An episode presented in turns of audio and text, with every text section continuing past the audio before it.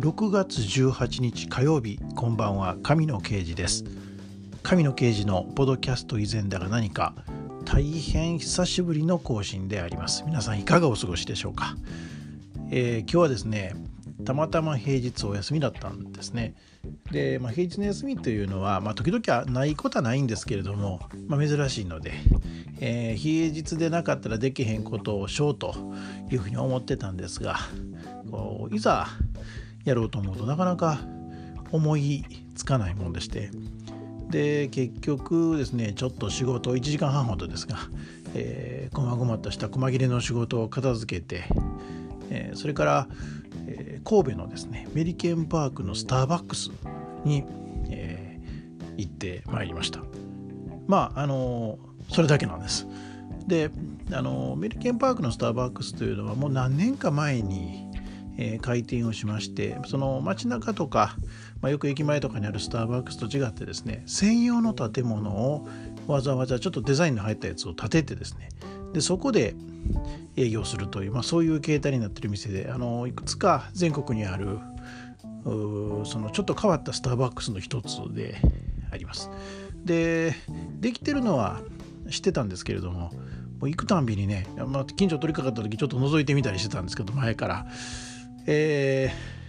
ー、大行列なんですね。でまあ、行くのが大体まあ土曜日日曜日休みの日なもんですからもう外まで行列が並んでたもうこれは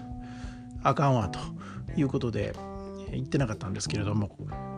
さすがに平日になりますとね、えー、空いてましてスッと入れてスッと座れるんですね、えー、大変ありがたいもんでございました。場所はアメリケンパークの西南の角です。ちょうどあのメリケンパークオリエンタルホテルのすぐ北ぐらいに、えー、ありまして。で建物そのものはやや築山というか、えー、土が盛り上がった上にわざわざですねあそこあんな風にもともと土地上がってなかったと思うので、えー、わざわざ土を持ったんだと思いますがその上に2階建ての建物が建ってるというそういう作りでございました。外観はほぼガラス張りでえー、外に向かっていくつかのテラス席とか割とその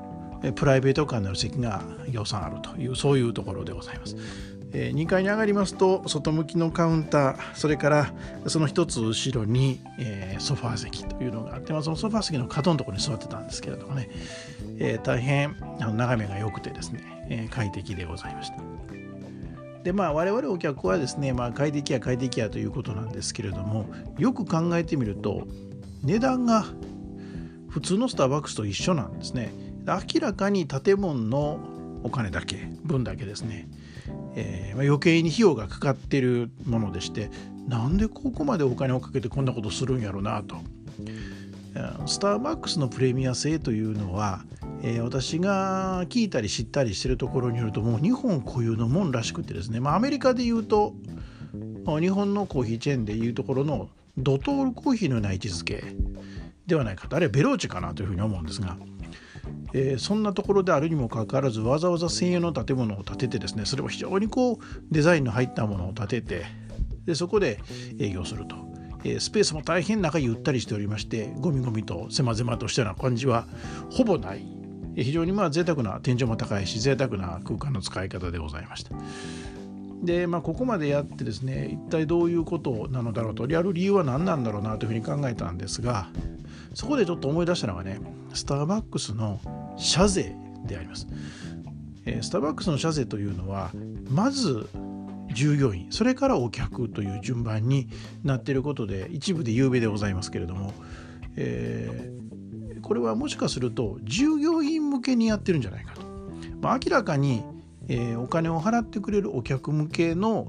失礼としては高くつきすぎてるように思うんですね。でまあこういうところで働いて従業員がスターバックスのコンセプトみたいなものを肌身で感じ自分たちがそこで働くことに誇りを感じられるんだとしたらそれはね逆に考えると非常にえー、安い投資でありますよね。でそんなにあの全国でもう1000店以上あるスターバックスの中でたくさんあるその比率の高いような業態とか店の形ではないのでですねそこに重点的に投資することによって従業員が、えー、この企業で働くことに誇りとか喜びとかやりがいを感じてくれるのであればこれはものすごく実は合理的な投資だなというふうに思ったわけでありました。まあ、その余力をお客が快適な空間でいただいていると考えたらですね、まあ、大きな会社はこんなこともできるのかなというふうに思ったわけであります。でこれ時間があったらもうちょっと詳細に言うてみようと思ったことなんですけれどもスターバックスあの必ずしもですね全部が全部美しい経営をしているというふうに思えないところもありましてここは当然企業でありますので例の99%エシカルなコーヒーというですね、えー、一見耳障りがええけれども実はえげつないキャンペーンを張ってたことがありました。今でもやってるのかな？あの何かと言いますと、まあ、コーヒー農園というのはですねプランテーションに代表されるように、えー、一部ですねその搾取の構造になってるところがあると。でオーガニックの定義の中に、えー、適切な環境労働条件等も含めてですねきちんとしてるということがもうオーガニックの条件にあるんですがその倫理的に正しいコーヒー栽培栽培されたコーヒーというようなことでですね、まあ、スターバックスは99%エシカルなコーヒーですよというようなキャンペーンを、えー、何年か前から、えー、そういうのを貼っておりました。でこれですねもう時期が明らかにいわゆるサードウェーブコーヒーブルーボトルコーヒーとかねあのサードウェーブコーヒーの追随を振り切るための施策であることはまあ私の睨んだところほぼ確実ではないかと思うわけでして要はあの新興勢力はですね、ま、資本がまだ手薄いのでですねえー、自前の農園とかそういった供給ルートを確保しきってないんですね。でスタバも何十年もわたってですねこういうことやってますから当然それなりの資本の蓄積もあって、えー、自社農園とか、えー、あるいは自社に優先的にあるいは独占的にコーヒー豆を供給してくれる自社のコントロール下にある農園をいくつか世界中に持ってるわけです。だからそこに対して自社が適切にやればスターバックスは倫理的に正しいコーヒーというのを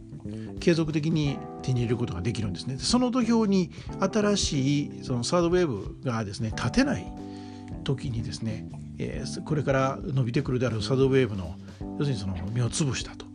えー、つまんでいったというふうなことがあるんじゃないかなと睨んでたんですが、えー、まあそれ今のところですね私の説を覆すような証拠はどこにもないわけであります。まあ、あの十分な検証を経てるわけではありませんけれどもそんなわけで私はですねスタバ必ずしもきれいことならずと、まあ、企業であれば当然のことですが、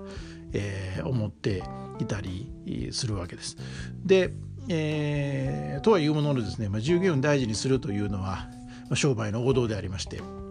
あと顧客第一主義というのはですね私は往々にしてあのノウハウの蓄積とか、まあ、特にそのサービス業第3次産業以上ですね第3次第4次第5次ではですねむしろ、えー、客に接する客がメインの仕事であるからこそですね、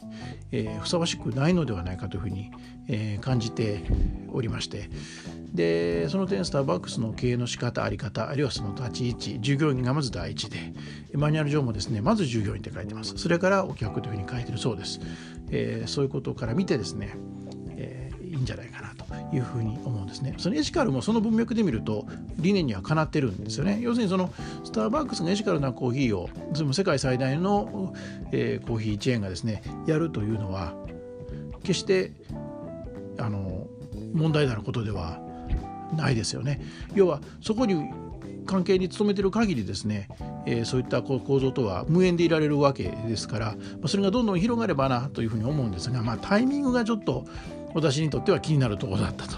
えー、ちょっとサードウェーブが伸びてきたからというふうなタイミングにあっちゃったのでですね今申し上げたような先入観を持ってたりするわけであります。まあ、とはいええ今日ですね非常にこう快適なところに行ってこんなにお金かけて大丈夫かなと。どういう意図があるんだろうなと思ったのは要は従業員の教育モチベーションアップそういったところにですね実は聞かされてると。すると、まあ、これも安い投資なんじゃないかなというふうに思った次第でございました。えー、今日はね非常に空いてて快適に楽しめましたちょっと長尻をしてしまいましたが、えー、かなりの時間過ごして出てきたらお日様の角度が若干、えー、深めに傾いていたというようなことでございました、えまた行けるかどうかこんな風にですね平日に快適に行ける時にお休みが取れるかどうか分かりませんので次いつになるか分かりませんけれどもこういうのもええかなというふうに改めて思ったところでございます。今日は何の役にも立たない。まあまあ今日に限りませんが何の役にも立たないような内容でお送りをさせていただきました、えー、今回はこの辺りで失礼をいたします。また次回の更新でお見にかかりましょう。お相手は神の刑事でした。